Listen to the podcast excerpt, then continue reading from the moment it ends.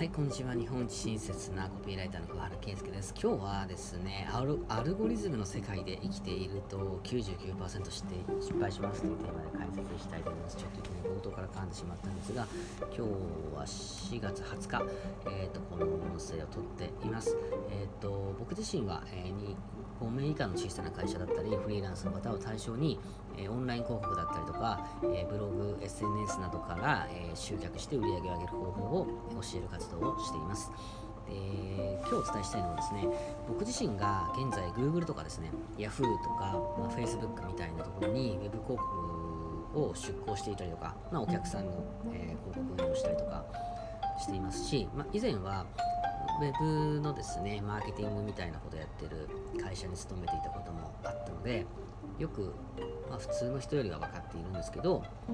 えーと、要は生きていると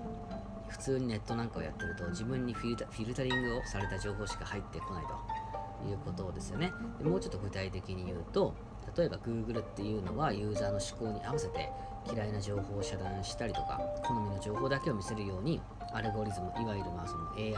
システムが作られているということですね。で、これっていうのが、ま自分が小さいながらも起業してビジネスをやってお客様を集客する時には、すごいメリットもあるし、え、一方で、え、危険も多いということがあるということですね。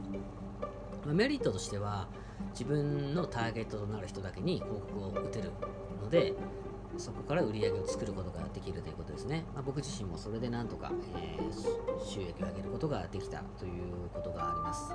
でただですね、えー、デメリットもあって、それっていうのは、これを認識しないといつの間にか、なんかその、大きな沼にはまっちゃうよっていうことがあるのかなというふうに思います。一言で言うと正しく見る目物事を正しく見る目がいつの間にか、まあ、曇らされてしまうということなんですね。大前提として誰もが、えー、いきなり自分の価値観で生きているんで物事に対して偏った見方っていうのをしてると思うんですよ。で何かの事象ニュースを見た時に自分はこう思うっていう意見ってなんか瞬間的に出てくると思うんですけどそれって今までの経験だったりとか自分の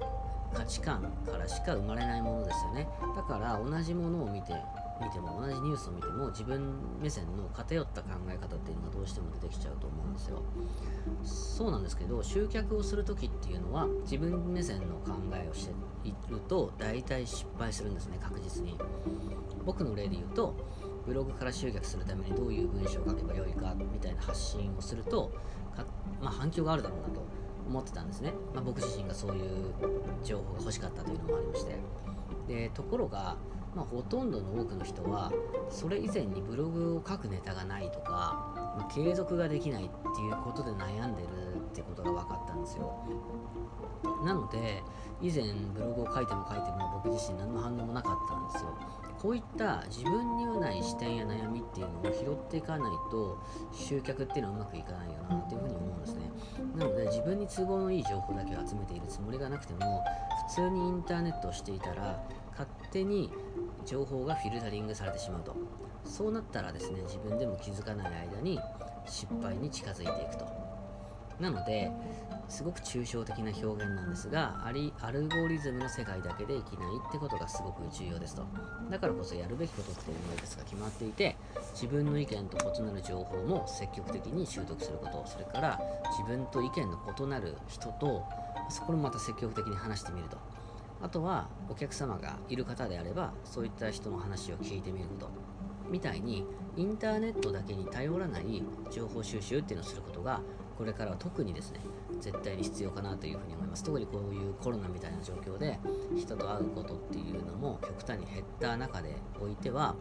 アルゴリズムの世界で生きていると自分に偏った情報しか入ってこなくて自分の考えもますます偏っていくので99%失敗するよっていうことです。はい、えー、最後までいただきましてどうもありがとうございました。